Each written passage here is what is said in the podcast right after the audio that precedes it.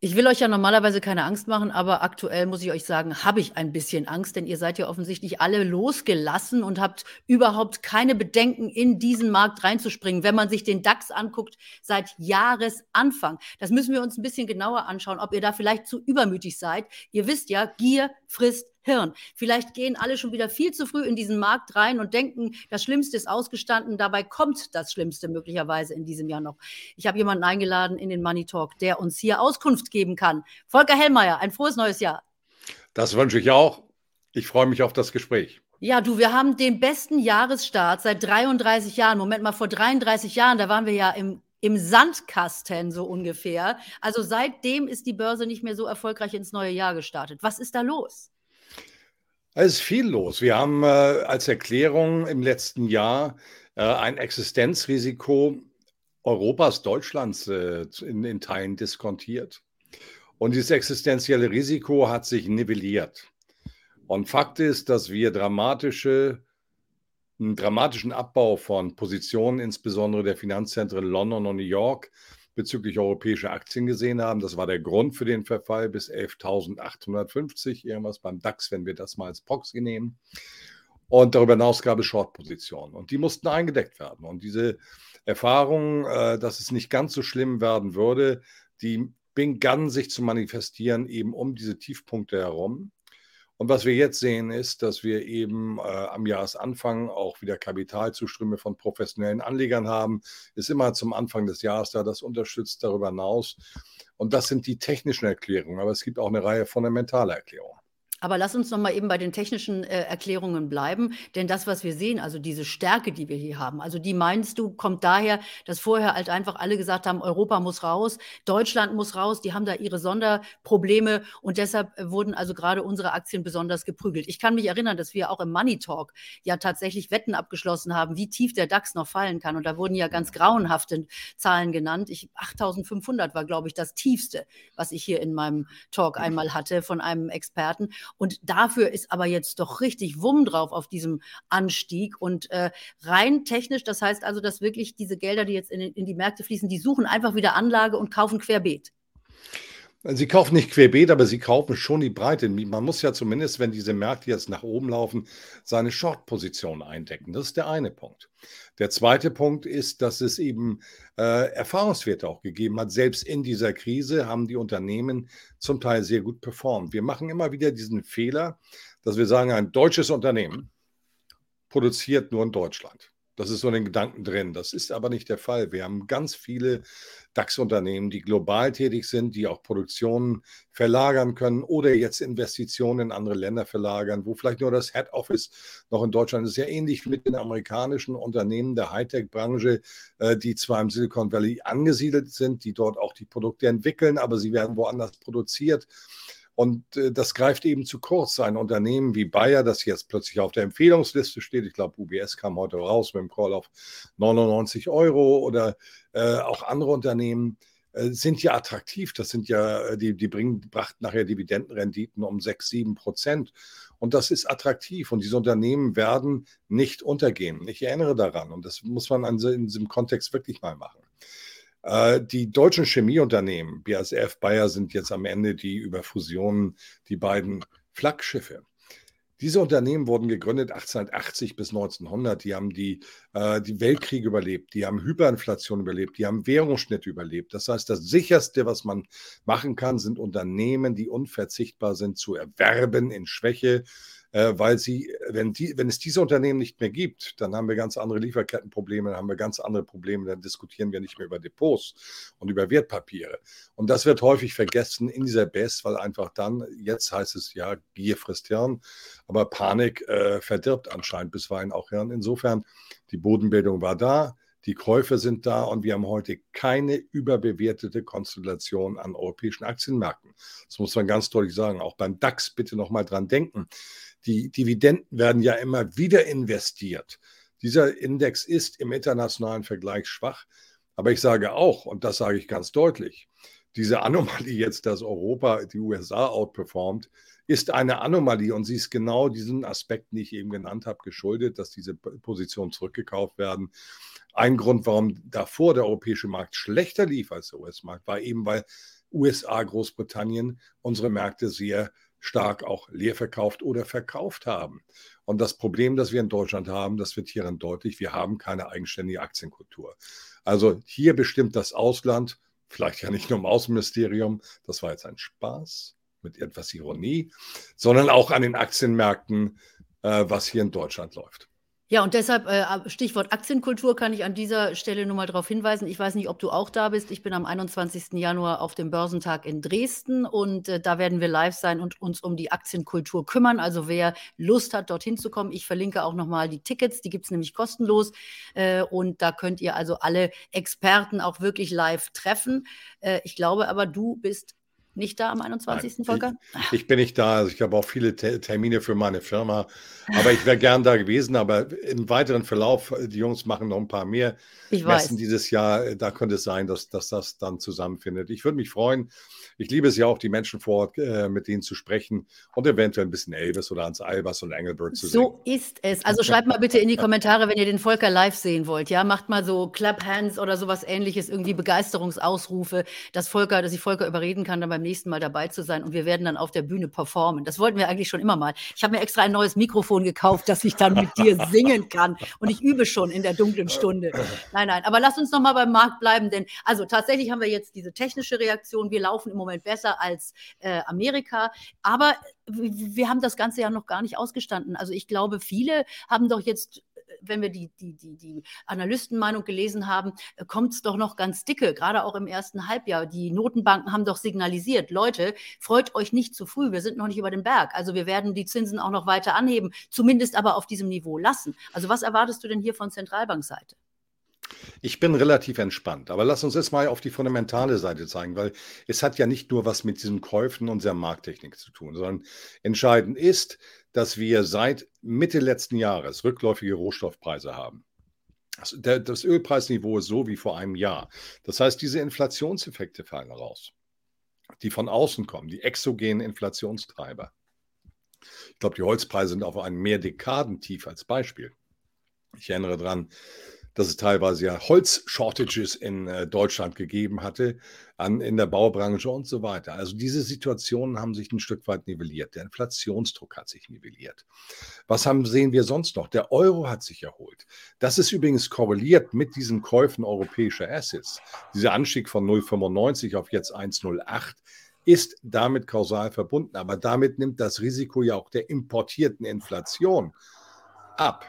Letztes Jahr 1,12 zu diesem Zeitpunkt Euro-Dollar, jetzt 1,08. Also importierte Inflation spielt hier vor dem Hintergrund des Währungsaspekts kaum noch eine Rolle. Und das signalisiert, dass dasselbe, was jetzt in den USA passiert, nämlich relativ zügig rückgängige Verbraucherpreise, auch bei uns hier stattfindet am Ende.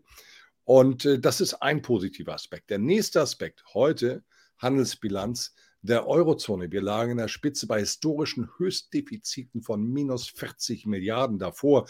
In der Euro-Defizitkrise, da hatten wir minus 12 Milliarden. Und da kommen wir sportlich jetzt auch runter, eben auch weil der Euro wieder angezogen sind, Rohstoffpreise runter, damit ist die Importrechnung kleiner und wir lagen jetzt im letzten Berichtsmonat per November nur noch bei, in Anführungsstrichen, nur noch bei minus 15,2 Milliarden, nach zuvor aber 40. Das heißt, auch hier sehen wir eine deutliche Verbesserung. Die Stimmungsindikatoren fangen auch an zu drehen. Und jetzt weise ich nochmal auf etwas hin. Die Unternehmensergebnisse auch in der gesamten Krise waren sehr gut. Und womit hängt das zusammen? Es hängt damit zusammen, dass wir ein Lieferkettenproblem in der Welt haben. Europa, die Europäische Union steht für 14,14 Prozent der Weltwirtschaftsleistung, USA für 15 Prozent, China für 20 Prozent. Aber mit unseren 14 Prozent haben wir circa 18 bis 20 Prozent der globalen Industrieproduktion. Wir sind doch gar nicht ersetzbar.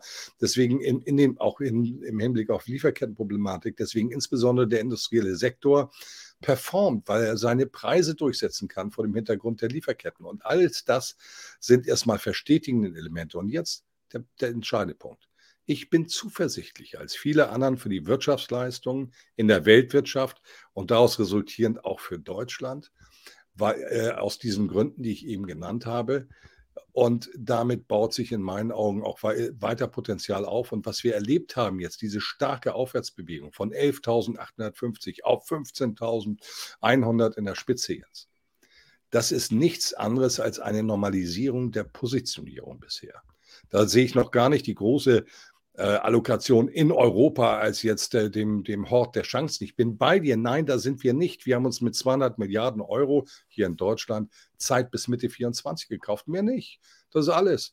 Das ursächliche Problem ist ja nicht gelöst. Auch wenn äh, Herr Habeck, ich meine, Märchen kann er ja, Annalena und Olaf, der sich, der viele Dinge vergisst, also wenn wir uns die Jungs anschauen, dann verkaufen sie sich im Moment, als seien sie die Sieger. Hier ist überhaupt nichts gelöst, außer dass die kommende Generation mit 200 Milliarden belastet wird und wir bis Mitte 2024 Zeit haben, die Probleme nachhaltig zu lösen. Und ich weiß nicht, das ist so ein Monolog, aber erlaube, Carola. Der größte Witz ist doch das Thema der Preislichkeit, der Versorgungssicherheit. Ja, haben wir im Griff. Gut. Aber dass der Preislichkeit ist existenziell für mhm. dieses Land und den Standort. Vor dem 24. Februar haben wir uns die höchsten Preise der westlichen Welt geliefert, bei als energieintensivster westlicher Industriestandort. Und wenn das, was Herr Habeck und, und Tante Annalena hier wollen, dass wir nur noch LNG haben, wenn das umgesetzt wird, dann heißt das, dass die Gaspreise drei bis fünfmal so hoch sein werden wie, am drei, wie vor dieser Krise.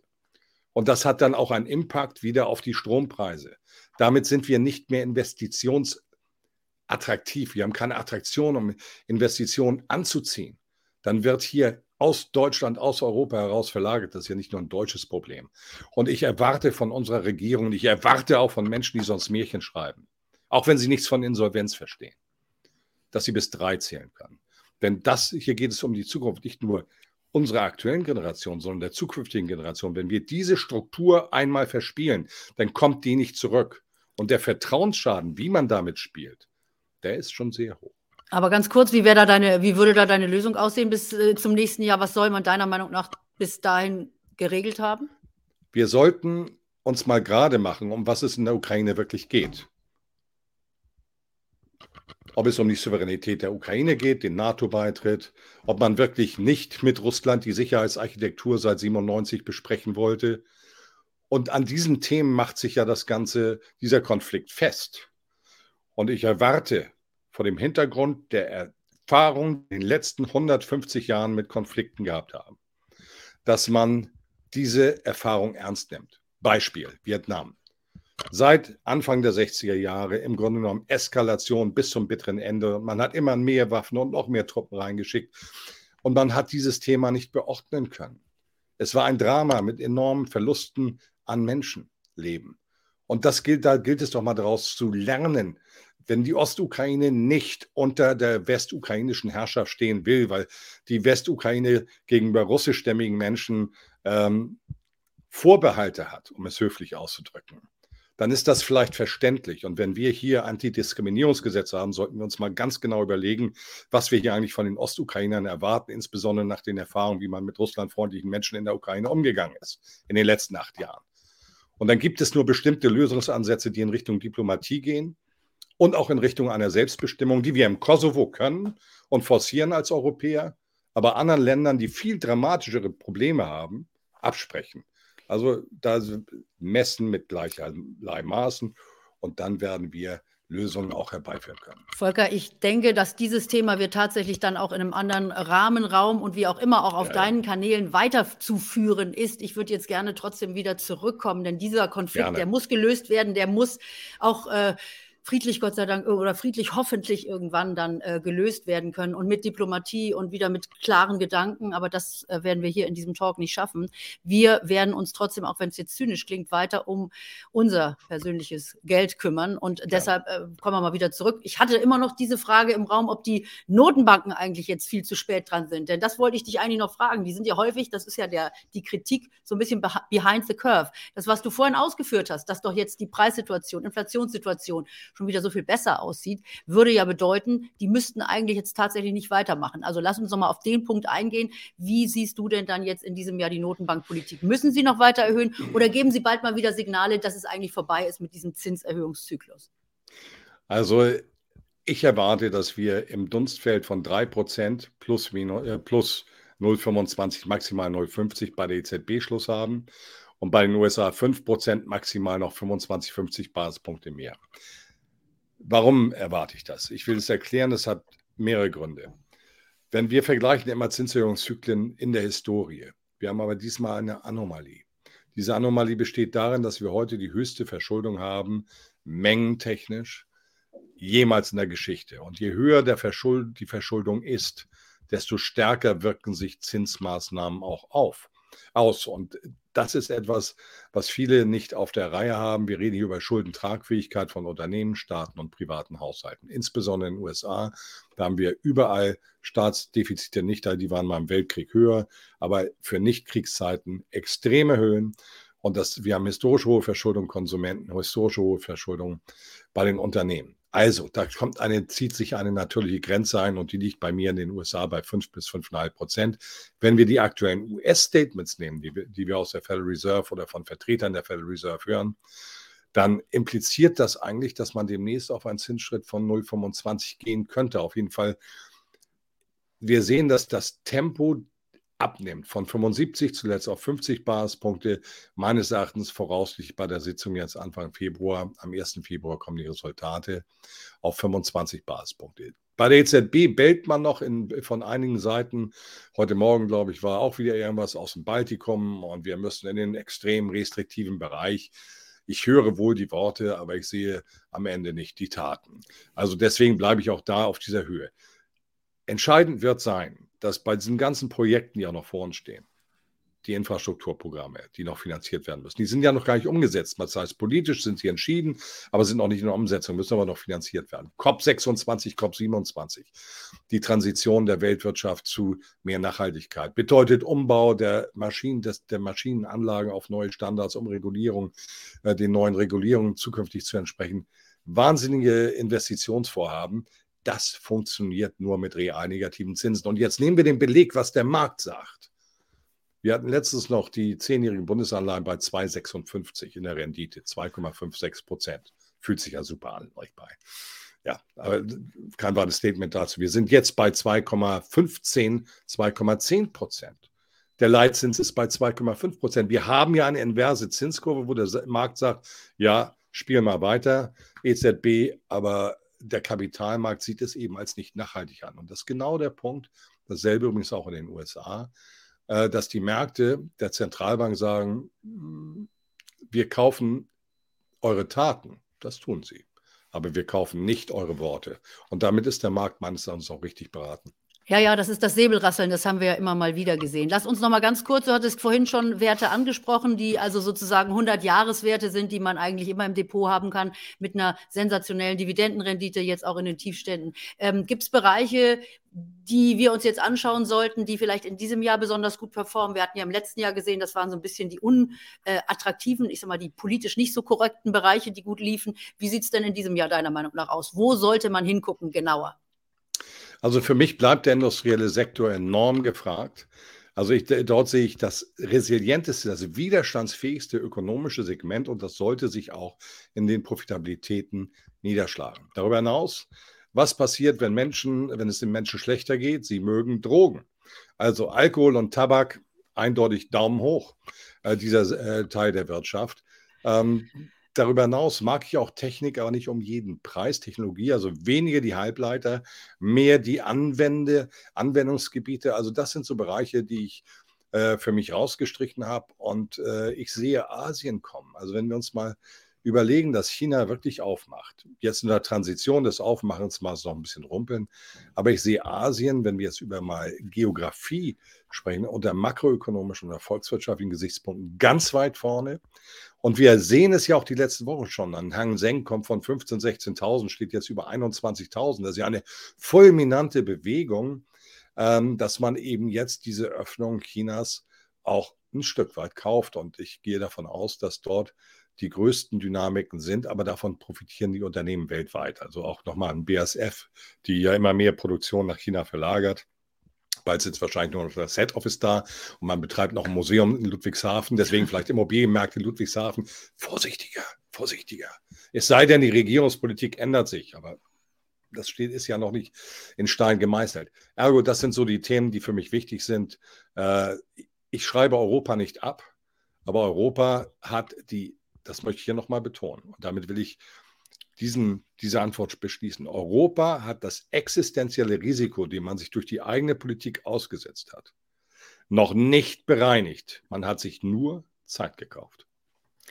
Lieber Volker, wie immer klare Worte und du bist auch wirklich einer der unkonventionellen äh, Experten. Ich äh, sehe da hinten auf deinem Regal tatsächlich, das ist ein, ein was ist es, ein, ein Feuerzeug von einer Zigarettenmarke. Also du hast uns ja gerade sozusagen deine Favoriten genannt. Mhm.